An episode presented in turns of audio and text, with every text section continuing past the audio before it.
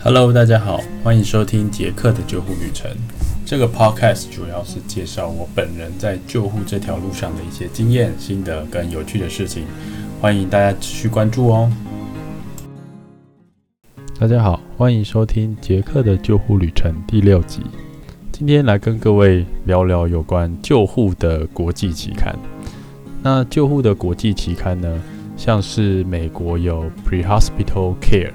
这个期刊的排名呢，也是蛮前面的。那再来就是很多人知道的 Resuscitation，英国跟爱尔兰啊都有呃 Paramedicine 的 Journal，澳洲呢会有 AJP Australasia Journal of Paramedicine。其实，在台湾也有一个救护的国际期刊，那我们到后面再跟各位做介绍。开始之前呢，跟各位聊一下有关研究跟投稿的事情。其实，在跟很多人在聊聊天的过程中啊，其实很多人会觉得说，哎，这个研究对我来说太远了，不知道那是什么东西，那我也不知道怎么开始。好，那这部分呢，我就容我这边跟各位说明一下这个研究的重要性好了。那我们回想一下，就是呃 N 年前呢，就是我其实在刚开始接触急救跟救护的时候呢，我们学到 CPR 的压胸吹气比是十五比二，大约是我在二零零五年学到的时候是这样的版本。那在各国的欧卡的案例中呢，就是很多国家的学者啊，就开始找一些呃去做一些资料的分析。那希望可以从这些资料的内容呢，去找到如何可以增加就是欧卡救活的几率，还有呃怎么样让他可以活得更久。那甚至怎么样可以让这些人可以活着离开医院，而且还依旧保有一定的生活品。好，那这是其实是我们希望的，而不是说，诶，我们今天做了一个欧卡的急救，那我们只希望他。可以活两个小时，或者是四十八小时这样子的一个想法。那其实我们希望我们做到的这个呃救护的这个处置呢，其实是可以帮助他可以活得更久，然后活得更好。所以在这些过程中呢，就是这几年很多各国累积下来的资料，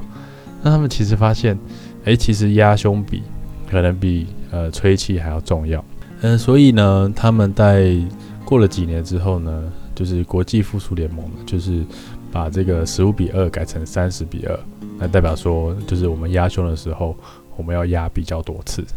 这个例子其实跟我们还蛮有直接的关系啊，因为这个改变之后，就改变了我们在临床上面的一些作为。我们讲白话一点，就是如果今天没有这些资料，没有人去分析这些资料的，呃，里面所传达的一些讯息，那我们就不会知道说，其实压胸对于欧卡的病人来说很重要。你们可能会想说，这个这个研究是不是都是这些医生啊，或者是这些大教授在做？其实没有诶，其实很多国家的呃救护员呢，其实他们已经开始独立的做研究。就是他们自己发起研究，然后自己执行，然后自己完成，然后发表这样子。以澳洲或英国的例子来说好了，其实他们除了欧卡的研究以外呢，他们还有针对教育一些教学方法啊，然后教材内容啊、品管啊，还有一些其他临床相关的议题，例如说中风啊、呃过敏反应啊、败血症啊，或者是创伤的部分，他们都有。不断的去研究，那希望可以找到更好的一些证据来支持我们现在的救护的一些处置，或者是改变我们救护的处置。那希望可以让这个病人可以得到更好的照顾。那也希望这病人送到医院之后，也可以健健康康的出院。那对生活上面不会有造成影响。那这几年其实跟呃，各国的学者有接触到，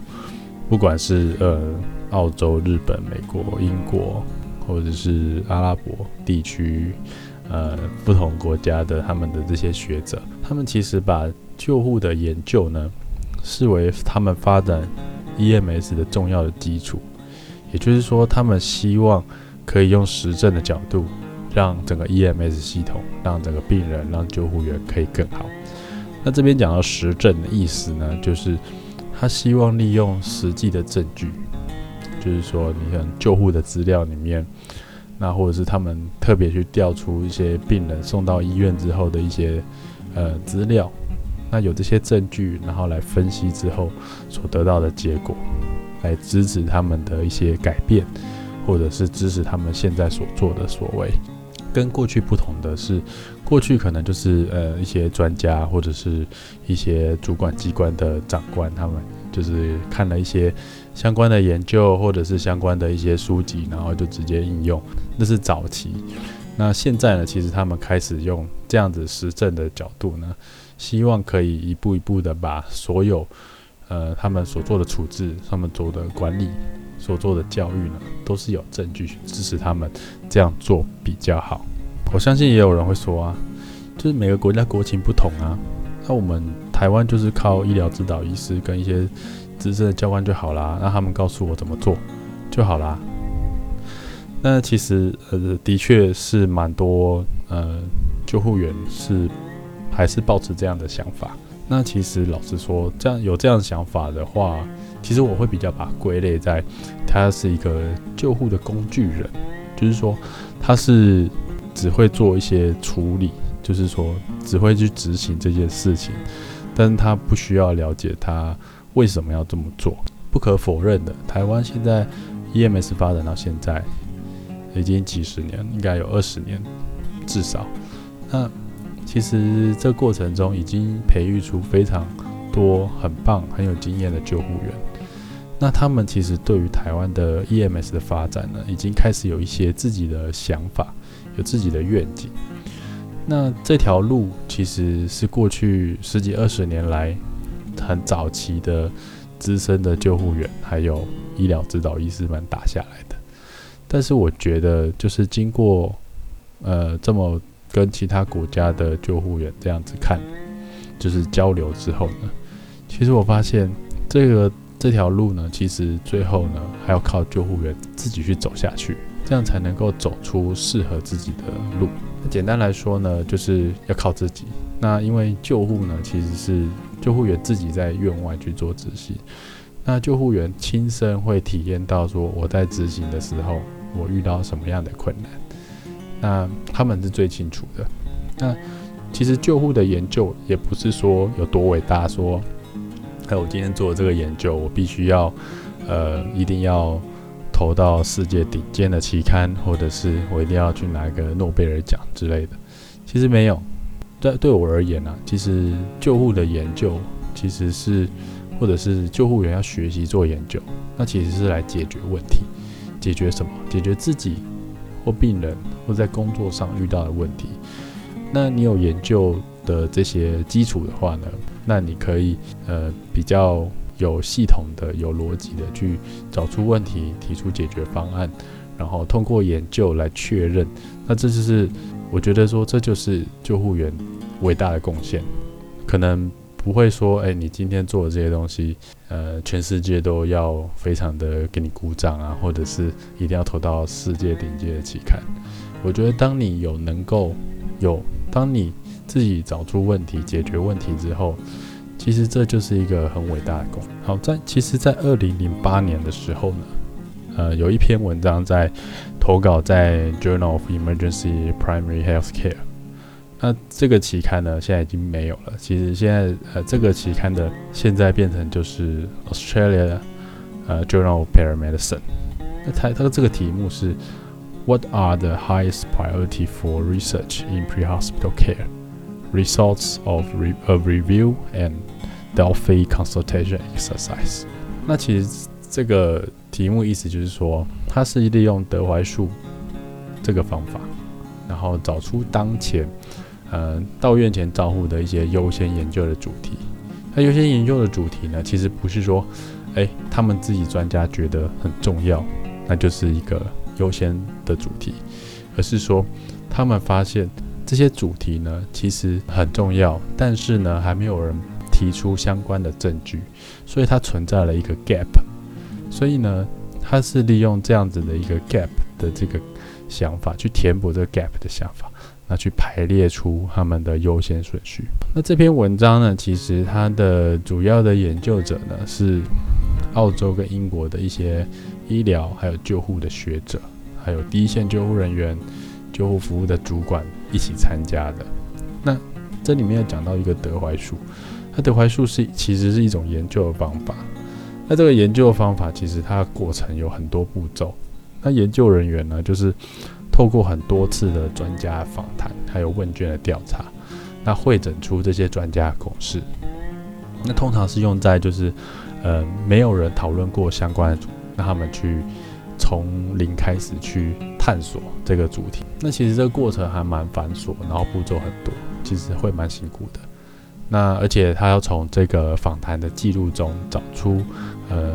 不同的专家共识，然后透过多次的调查，然后归纳出一个结论。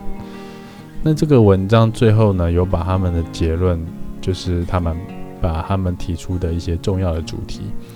然后进行排序。那这篇文章总共列出了九十六个主题，因为时间的关系，我不可能把九十六全部念完。那我就先念一下前面十个好了。第一个是主要是发展，就是除了反应时间以外的其他的 KPI 的指标，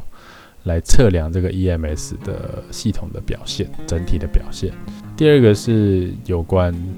到院前中风的处置。啊，第三个是，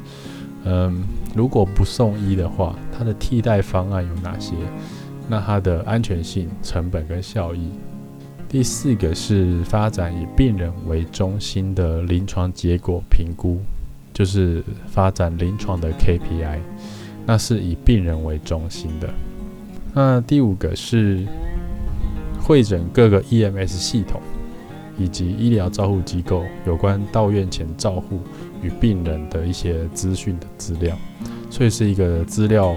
这个资讯系统的会诊这样子。那第六个是发展介入措施来适当的管理持续增加的救护案件。哦，其实，呃，像英国啊，像伦敦、像澳洲、墨本，其实他们这几个大城市，他们的救护案件其实一直持续的增加。在台湾其实也是，过去的研究其实有发现说，诶，不是这么多案件都是这么严重的。所以如何要把这些就是派遣救护人员到现场去做处置，尤其是针对这些危机的个案，其实是他们想要知道的。然后再来是第七个是评估 MCPR 的一个成效。那 MCPR 就是说它是一个机械的呃压胸的装置。那其实坊间其实有很多的厂牌有出类似的装置。那他们既然也希望去评估这些这个装置在执行欧卡救护的时候，它的成效在哪里？接着是第八个，他想要去研究如何在透过 IN，就是从鼻子的这个鼻孔这边进去，呃，注射这个止痛的药物。第九个是他们针对中风的病人，他有没有其他的除了救护车以外的其他的替代的方案？或者是呃，是不是要送到急诊的这种替代方案？那第十个是到院前处理，因为脑部受伤然后造成的意识模糊或者是躁动的躁动的患者，那如何去照顾这些这样子的患者？好，那这是前十个，他们认为就是当时二零零八年的时候，他们觉得重要的一个。呃，应该要优先研究的一个议题。那你会发现，哎，奇怪，就是台湾其实到目前为止，其实都还研究着重在欧卡的研究上面。那在二零零八年的时候，英国跟澳洲其实他已经，呃，也不是说他们不重视欧卡的研究，而是说他们其实投入了很多在欧卡 CPR 这方面的研究。他会发现说，诶，其实，在这些领域上面，其实存在的有很大的 gap。他们也希望可以，呃，大家一起努力的把这个 gap 去，呃，填补。那当然啦，就是每个国家会因为健康问题的不同，然后这些专家他会有不同的一些看法。那台湾呢？其实，在台湾的硕博士论文资料库里面呢，其实有蛮多呃救护相关的一些主题，那可能是在初期案件啊、救护案件上面的一些分析，类似这样子一个呃专家访谈的一个文章，然后会诊大家专家意见，然后发表出来的有关台湾的 EMS 优先主题呢，目前呢是还没有看到有在一个国际的期刊或者是呃学术期刊上面有看到。也许呢，未来，呃，我们就会有机会实际去执行这样子的研究，然后是在台湾。那如果说是因为我还没找到，那其实已经有发表的话，也欢迎呃跟我联络，然后呃我们再跟大家做分享。另外跟各位补充一下，就是就是在学术界里面呢，嗯，其实你的硕博士论文其实写出来了，然后上传到这个。资料库系统里面呢，其实它的证据等级是蛮低的。那对国际的学者来说，其实它也不算是真正有发表。真正的发表其实是要投稿到一个呃学术的期刊，不管是国内的期刊或者是国际的期刊。那有发表，他们才会认为说，哎，这是呃你真的有发表过这样子。那至于发表文章的部分呢？那我们之后再找时间聊聊吧。所以，我们呃回到这个这个文章，他提出了呃刚刚有提到这前十大的这个他们认为优先的主题。那听完之后呢，你觉得是不是你也认同这十个主题是可以优先做考虑的呢？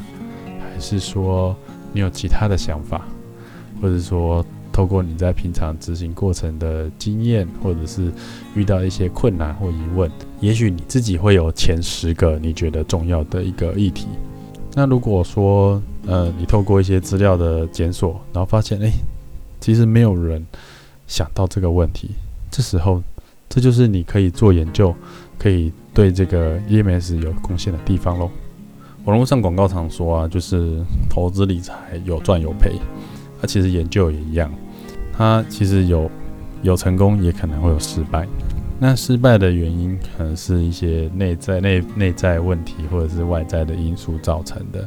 但对我来说，我觉得不管研究的结果是不是你想要的，撇除掉一些其实可以呃自己因避免而没有避免的这些失误以外呢，其实你做的任何的研究，其实对这个 EMS 里面呢，其实都是有个贡献的。不管是你是对实实际做一个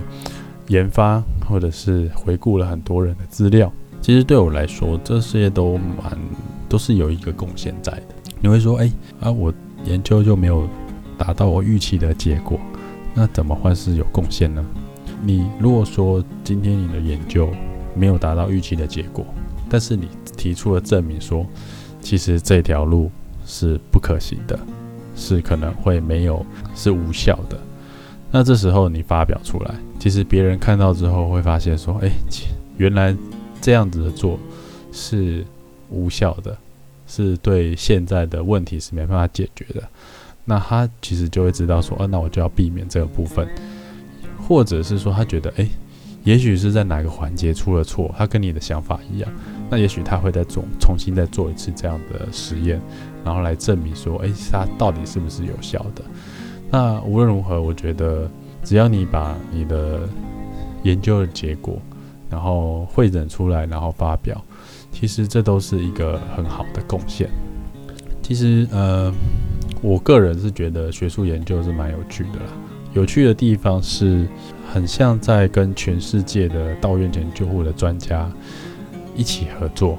然后让这个领域可以更好。让病人更好，这个过程中呢，其实发现是合作的关系大于竞争的关系。所以，当你今天呃很努力的把一个研究的成果，然后呈现在国际的期刊或者是国内的期刊上面，然后让大家把这个成果呢分享给大家的时候，其实你就是对这个领域有一定的贡献。如果有人看到，其实我觉得这都是一个很好的。很好的部分，其实有很多呃老师啊或者教授讲，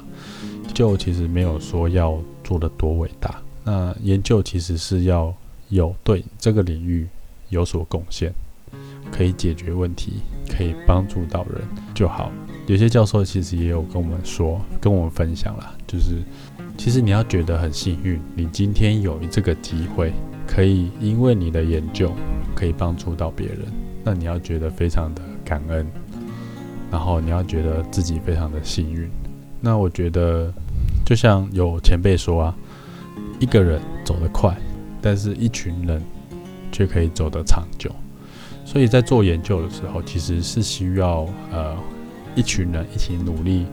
合作来完成的。好，讲这么多呢，在最后的这部分呢，就稍微工商一下。台湾医疗救护学会呢，在今年二零二零年呢，其实有成立一个国际期刊，叫做。医疗救护与紧急应变，英文是 Journal of Paramedicine and Emergency Response。它是一个国际期刊，然后是有国际期刊的一个 ASSN 的号码。这个文这个期刊呢，其实是结合了台湾、呃、澳洲、日本还有约旦各国的救护员、学者、教授还有医师，我们联合起来呢，就是。成立一个国际的这个审稿的委委员会。那其实这个国际期刊其实接受了不只是英文，其实还有中文、日文、阿拉伯文的投稿，其实我们都非常的欢迎。虽然说这个期刊是今年才开始的，那呃接受目前的稿件其实还是不多，但是呢一群人走得远，所以希望这个期刊呢其实是给大家一个。站在国际学术舞台的机会，那透过这样的一个期刊呢，可以让更多人知道台湾的 EMS，也可以让各位呢展现你们平常研究的成果。那我们分享的主题就到这边结束喽，谢谢大家的收听。